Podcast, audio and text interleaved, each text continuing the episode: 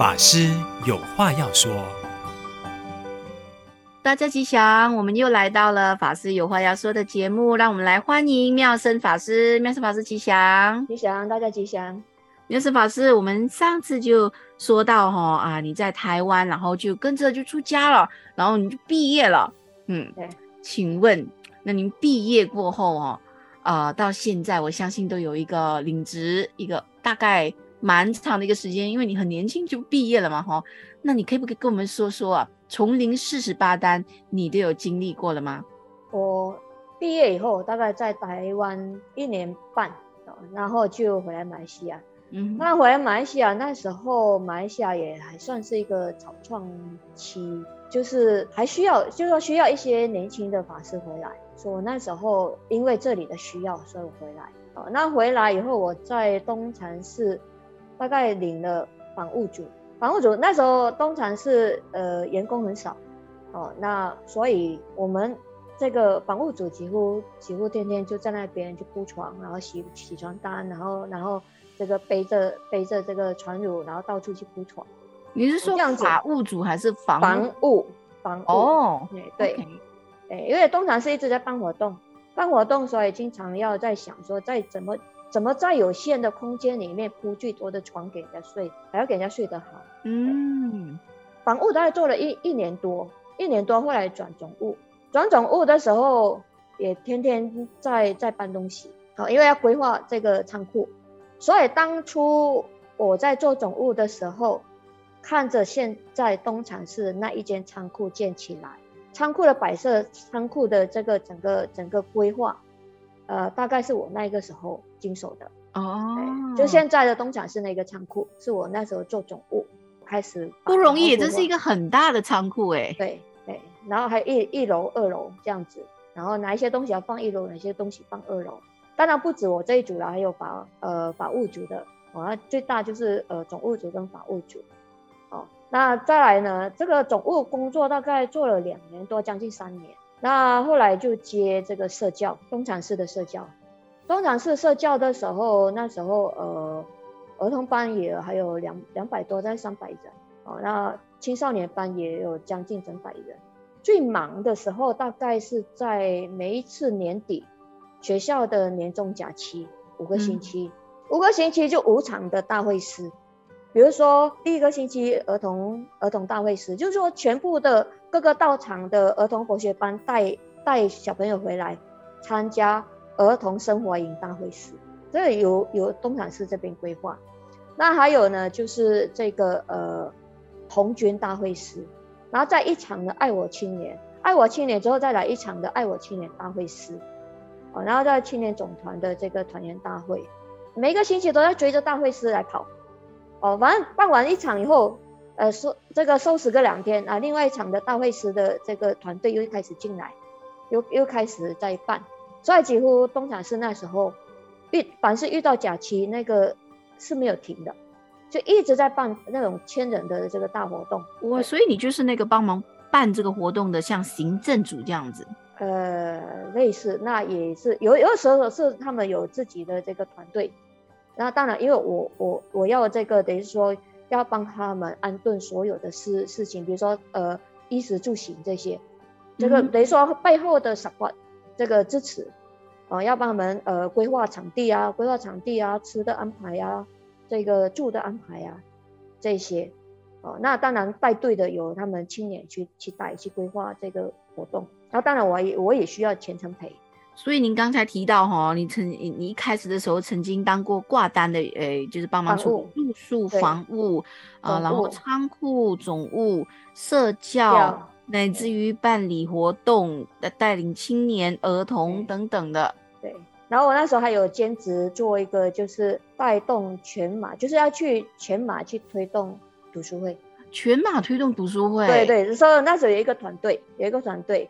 啊，然后呢，这个团队就是呃，每次就带带着青年，然后去各个道场，去各个道场帮忙这个办培训，然后办带动，然后去去督促他们道场要开读书会。哦，所以它算是一个佛光会的单位？不是，他那时候独立是人间佛教读书会。哦，哦，所以在全马推动我们的信众要有这个读要读书会，因为那时候读书会那时候在马来西亚要要去推动，要去把它推广开来。嗯，哎，那在四十八单里面，你还有什么其他的单位你承担过的吗？我后来后来就呃，二零零八年之后就调到槟城，调到槟城就一人到场，所以一人到场的时候，当然法务这个部分就也要也要涉猎，因为没有人啊。整个真没有人让法务要自己做，这个唱诵要自己唱啊，法会要自己唱啊，所以那时候就训练信众帮我敲法器啊，那我自己做做做为呢做主法。其实，在一人到场真的是很不容易。我也曾经在美国的时候，在一人到场，那那时候我在我还在纽约，然后我要兼另外一个一人到场。我相信我的听众朋友可能没有很很有概念哦，什么叫做一人到场啊？请妙生法师跟我们解释一下。包括还要还要带佛光会，带佛光会，带青年团，嗯、一人所以说一人到场的话，你所有的事情你都要自己要去承担。就是那个寺院只有你一个法师就对了。对，要去带，你要你要去学会，然后怎么去带人，带人一起来做。而且我那时候做一人道场的时候，我二零零八年调过去，二零零九年来一场世界是那个国际博光会世界理事会，他们去，他们去找？到槟城，对，那时候那一那一年的呃世界理事会，他们用游艇的方式来召开，然后游艇呢从这个呃新加坡出发。到槟城停站，等于是说我这一个地方我要去承担当佛光人下船以后的整个一天的行程。多少位佛光人呢？一千四百多人，我一个人哦，而且规划这么大的一个一个活动，所以我那时候压力非常大。然后我本身还要还要那时候要开滴水坊，所以还要还要还要顾着滴水坊的装修，然后还要顾道场，还要带佛光会，然后整个。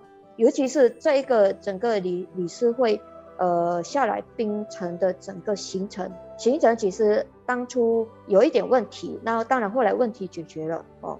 那其实当时的一个在筹备的时候压力非是非常大的，哎，然后我还要去招整整整百位青年义工，要怎么去去招人，然后要去要去招呼，然后要去规划几几条线的行程，让所有的佛光人怎么下船，然后要能够让。所有一千四百多个佛光人，包括法师，要能够尽兴而归。所以你的结论就是你要集合众人的力量，一起去促成这件事情。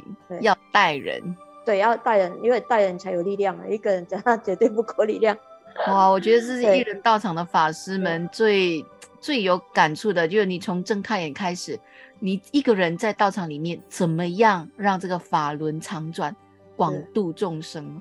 而且我开滴水坊的原因呢，其实是什么？因为我在道场，我这边在道场我待了一年，我发现没有人上门，我发现没有人上门，我不能这边空空费花，就除了共修，可能除了法会或者是除了一些呃活动，那偶尔就是说才有信徒上门，那其实平常天没有没有没有信徒，没有信徒的话，我怎么去找人？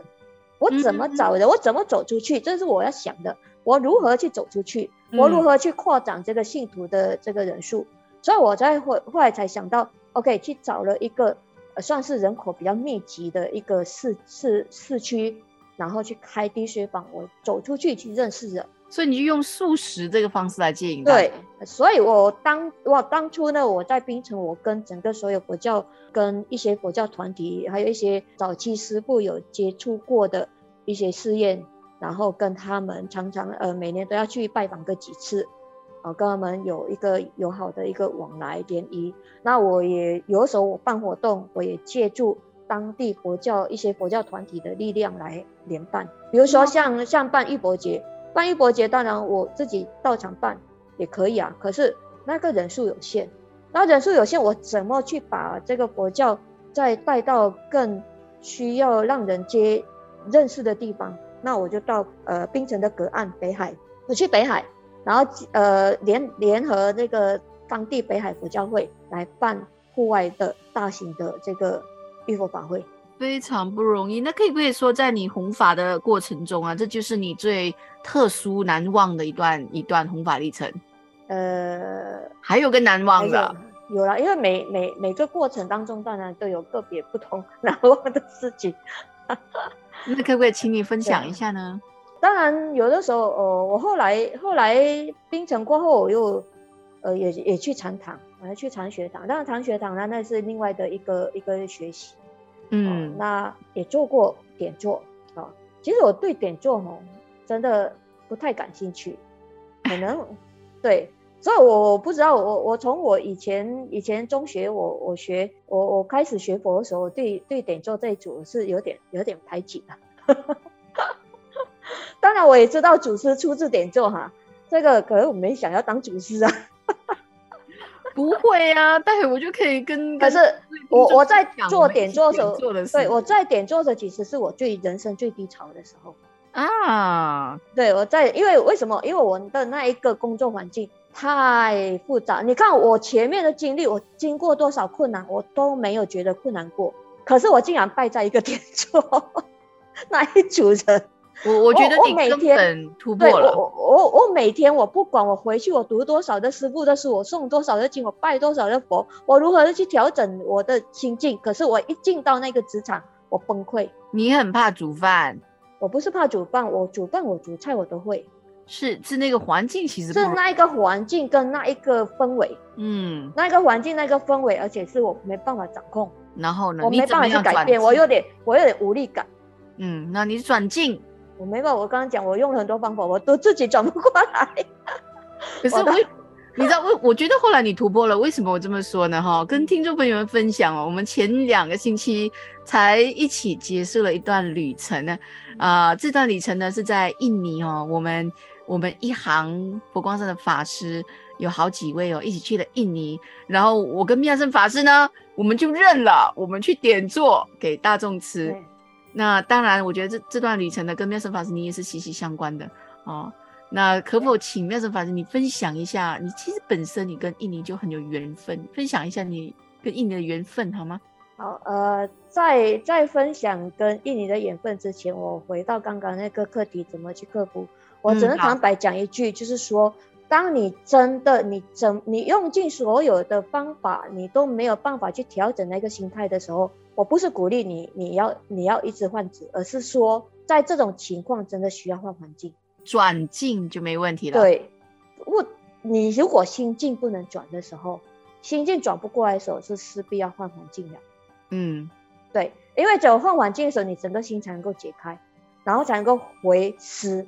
回思反省自己当初定当初的那一个结，才能够重新再去面对这个这个事情。嗯嗯，如果如果只是觉得说哦，我我我忍吧，我忍吧，可是那个忍不是什么，而那种忍其实是会让自己整个更崩溃。嗯，哎，所以其实有的时候是有必要的时候是需要转换环境的。嗯，对。那好，讲到这个呃印尼的这一个。部分哦，因为我其实一直秉持的就是说，哪里需要人，我往哪里去啊。我其实我很简单，如果我觉得我在那个地方我发挥不了哦，我觉得我在那个地方，比如说好，地方不需要我，对对对，不是说对地方不需要我，而是我做着一件呃每天就每就是说信众不多，然后不是说一定要信众多，而是说好像没什么意义的事情的时候，嗯，嗯有点好像日子呆滞了。明白，明白，把自己的价值发挥到最高点的那个地方，我就去了。对，就是就是这样的一个原因。所以去到印尼，我是觉得说，印尼它是一个佛教未来一个可以发挥发展很大的一个地方。我觉得佛教在那边是有希望的，可是它目前缺乏因缘，它缺乏人，对，它缺乏人来带而已。